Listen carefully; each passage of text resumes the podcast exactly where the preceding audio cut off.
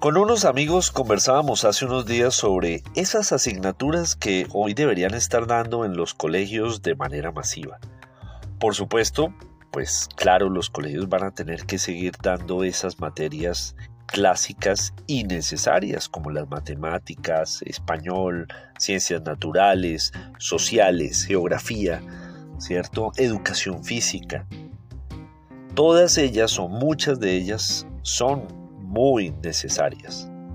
Pero ¿qué tal si empiezan a entrar otras asignaturas, otras materias que resultan muy pertinentes para el mundo de hoy? Esto es Comunicación, el podcast con Víctor Solano. Y esta semana, las 11 asignaturas que todo colegio debería dar.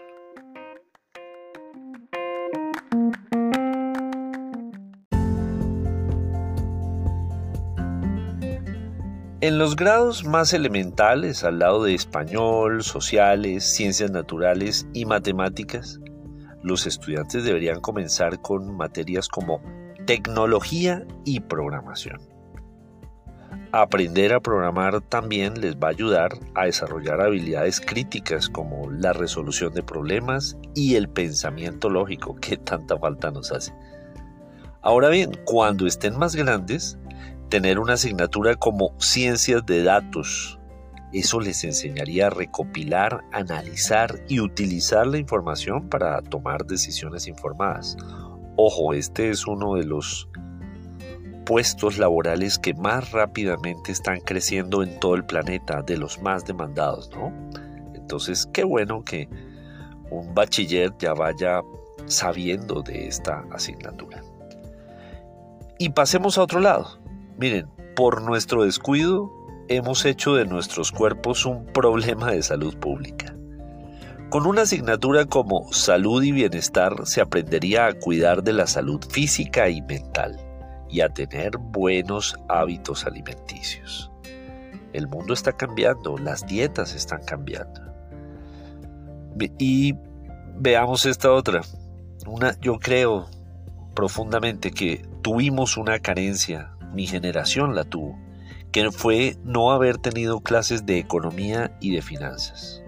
No nos enseñaron a comprar con eficiencia, por ejemplo.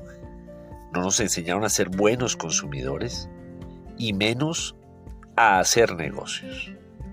Los estudiantes, creo yo, necesitan comprender cómo funciona la economía, las finanzas, para así tomar decisiones informadas para un mejor manejo del dinero por supuesto de su propio presente pensando en el futuro. Y otro campo en el que también falta una formación importante. Miren, siendo críticos, tal vez algo duros y rudos en el balance a la hora de evaluar nuestra especie, somos una plaga. Esto ya lo he dicho antes. Existimos pese a nosotros mismos. Por ello creo que conviene una materia sobre sostenibilidad y medio ambiente. Los estudiantes deben aprender hoy en día acerca de cómo su comportamiento individual y colectivo impacta en el entorno y cómo pueden a su vez contribuir a la sostenibilidad a largo plazo. Para ello creo es indispensable también entender el contexto. ¿Qué tal está? Estudios culturales y globales. Yo me la imagino como una evolución de las clases de sociales al reconocer la riqueza de las diferencias culturales y también de las dinámicas globales, para poder así comprender cómo coexistir en un mundo que cada vez está más interconectado. A su vez, las clases relacionadas con los valores, ¿cierto? Podrían evolucionar a una educación para la ciudadanía global. Sí, todos peleamos por nuestros derechos y eso está bien.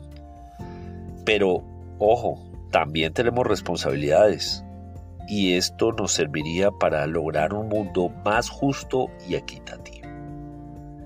Ahora, si bien no todos nacen para ser líderes, liderazgo y habilidades esenciales, las antes llamadas habilidades blandas, Son competencias para aprender a trabajar en equipo, resolver conflictos, tomar decisiones y liderar proyectos.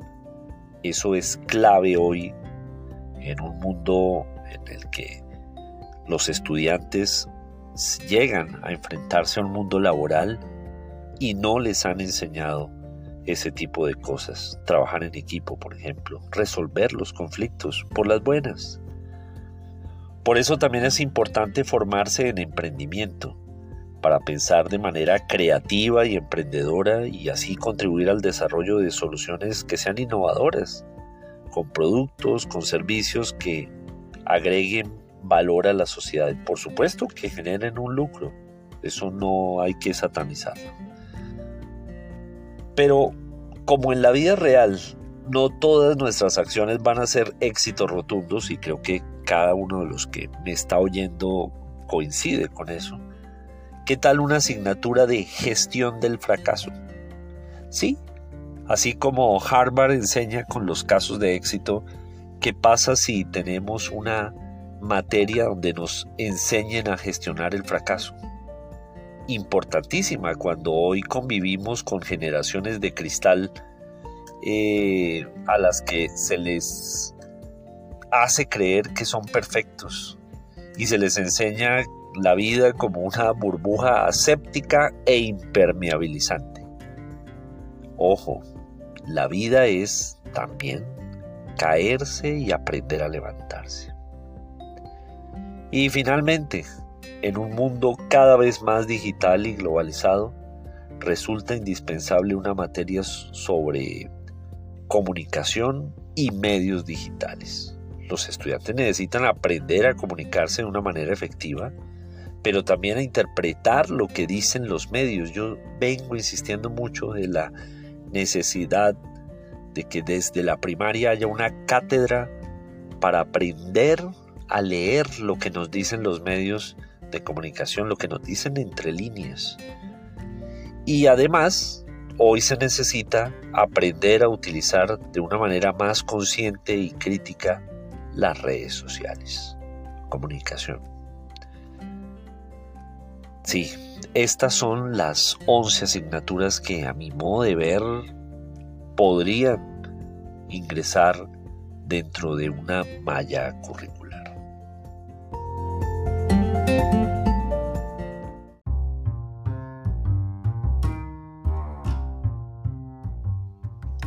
Hoy en día hay algunos colegios en el país que se atreven a experimentar con varias de estas materias, con unas pocas algunos, otras con más.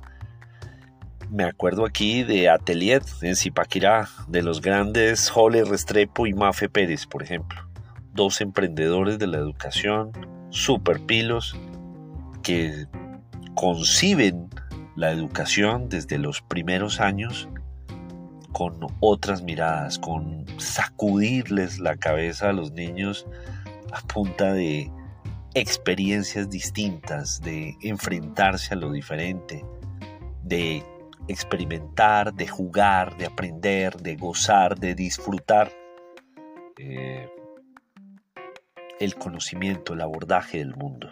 Y también me gusta la experiencia del Cartagena International School, de las queridas hermanas Carvajalino allá en la Heroica, donde el emprendimiento es el eje por el que pasa la educación. Todo el tiempo están pensando en cómo esos estudiantes se enfrentan al emprendimiento y buscan recursos y crean empresas. Ese tipo de educación lo necesitamos muchísimo. Pero el Ministerio de Educación debería tomar cartas en el asunto para exigir que haya orientaciones más definidas, por una parte. Yo creo que hay que borrar esa idea del bachillerato clásico, eso no sirve o no es suficiente. Y que haya nuevas bases por las que todos los menores deberían pasar. Es decir, estas innovaciones no deben ser únicamente rarezas de unos pocos emprendedores, sino que debería haber una política pública que masifique este tipo de iniciativas para que más colombianos accedan a una educación más contemporánea. Y así concluimos el cuarto episodio de la cuarta temporada de este podcast. Los invito a que envíen sus comentarios por texto o como notas de audio en la plataforma de anchor.com. Recuerden que en Twitter soy arroba solano, en Instagram me encuentran como Víctor Solano Franco y que este episodio lo pueden oír en plataformas como las que a ustedes les gustan, como Spotify por ejemplo. Pero también recordarles que tiene su columna homónima en vanguardia.com y en las principales plataformas de distribución de podcasts como iOS y Android. En Vanguardia aparece esta, este episodio, la columna, aparece con las 11 asignaturas del futuro, por razones de espacio. Nos oímos la próxima semana o antes, si algo se nos ocurre.